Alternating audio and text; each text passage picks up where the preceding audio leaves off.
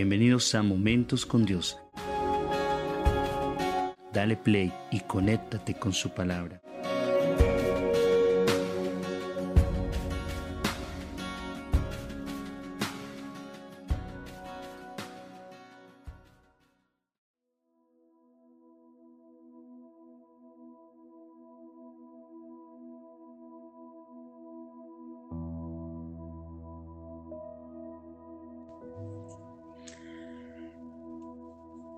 Muy buenas para todos. Nuevamente con la pastora Oliva.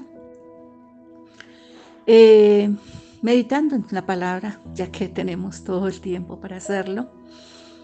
Eh, el no temas para hoy eh, lo vemos en Juan 12, 15, donde dice, no temas, oh hija de Sión, mira que aquí viene tu rey montado sobre un burrito y Juan 3:16 me, me habla del gran amor de Dios para el mundo.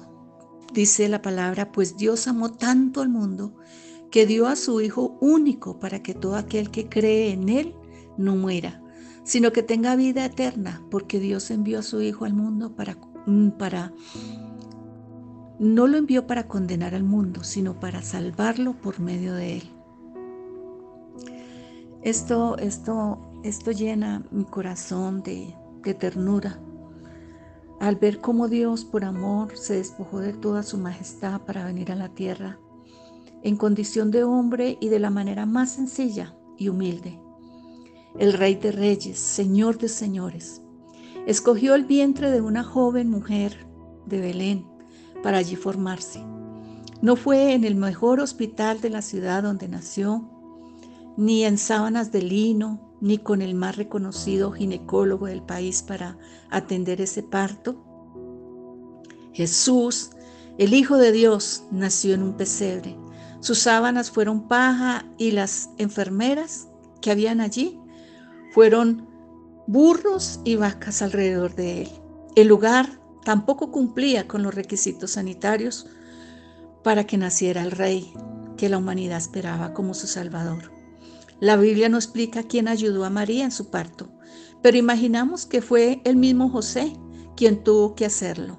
Otro ejemplo claro de cuánta sencillez y humildad mostraba Jesús fue en su entrada triunfal a Jerusalén, donde lo recibieron como un rey, con ramas de palma y gritando, bendito el rey de Israel. Y él iba montado sobre un burrito. Así podemos encontrar muchos más ejemplos a lo largo del Nuevo Testamento que nos muestran la manera de ser y de vivir de Jesús, digna de ser imitada por todos nosotros. Ahí lo vemos en, Juan 12:15, donde dice, mira que aquí viene tu rey montado sobre un burrito.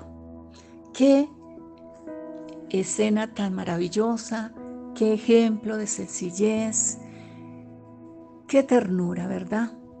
Por eso, mis amados, eh, tenemos que mirar ese ejemplo tan grande y tan maravilloso que nos da el Rey de Reyes y Señor de Señores. Hoy miramos que de qué sirven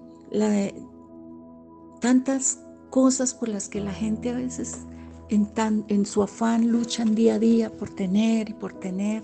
Vemos como personas solamente han invertido su vida en, cosechar grandes fortunas, en tener grandes eh, capitales. Pero en este momento que estamos viviendo de, de receso, miramos, llevamos casi un mes donde los carros han estado guardados. Yo me imagino esos carros lujosos, cuántos eh, carros guardados donde no se han podido sacar, joyas que no se han podido lucir, vestidos que tampoco se han podido lucir.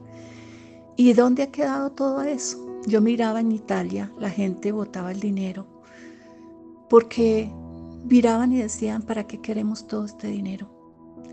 Con tanta muerte, con tanta desolación. Ahí es donde decimos, qué triste cuando no, no tenemos eh, tiempo para buscar al que realmente tenemos que buscar. Pero en este, en este stop que el Señor nos ha dado para que reflexionemos en muchas cosas, qué bueno que ya le demos eh, prioridad a lo importante y podamos decirle Dios, perdónanos, perdónanos porque eh, hemos ocupado nuestros tiempos en tantas cosas y en lo que realmente tiene valor no lo hemos hecho.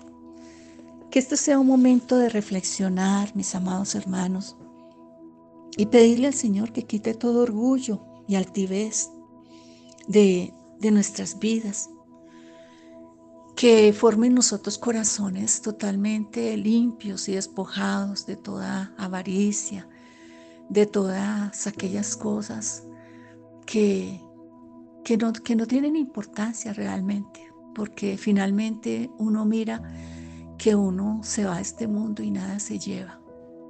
Yo tenemos un dicho que uno no se va a la tumba con trasteo ni le echan ahí las las joyas, ni los carros, ni nada de eso. Uno se va con lo que nació, como nació. Así que la reflexión de, hoy es que el Señor en esa humildad nos da ese ejemplo y que nosotros en ese ejemplo podamos también seguirle, seguir ese ejemplo, ese mismo ejemplo de vida. Sabes que Él quiere limpiar nuestros corazones. Y el Señor dice, no temas, no temas. Muchos quizás están afanados por muchas cosas, pero algo que el Señor nos deja ver en su palabra es que si Él cuida de las aves del campo, también lo va a hacer de nosotros. En el Padre nuestro dice, danos el pan de cada día. Él no nos dice en el Padre nuestro darnos el pan de, del mes, ni de ni de seis meses, ni del año, porque Él es el que sustenta día a día. Cuando Él sustentaba al pueblo de Israel, Él enviaba el maná diario. Él no les mandaba el maná de la semana ni del mes, Él les sustentaba con el maná del día. Así que en esa oración de ejemplo que nos da el Padre nuestro, digámosle Señor, gracias por el pan de cada día que tú provees para nuestras vidas. Y no nos afanemos, no nos afanemos porque finalmente el día, el mañana no existe. Entonces, ¿por qué estamos tan afanados y por qué estamos tan preocupados? Dejemos que Dios obre. Dejemos que Dios sea el que sustente nuestras vidas. Que en estos tiempos podamos decir, realmente Dios fue el que nos sustentó. Realmente Dios fue el que nos guardó. Realmente Dios fue el que proveyó. Mis amados hermanos, Solo me resta decirles que se sientan abrazados por el inmenso amor de Dios, ese amor incomparable, porque de tal manera amó Dios al. Un abrazo para todos, bendiciones, Dios les guarde.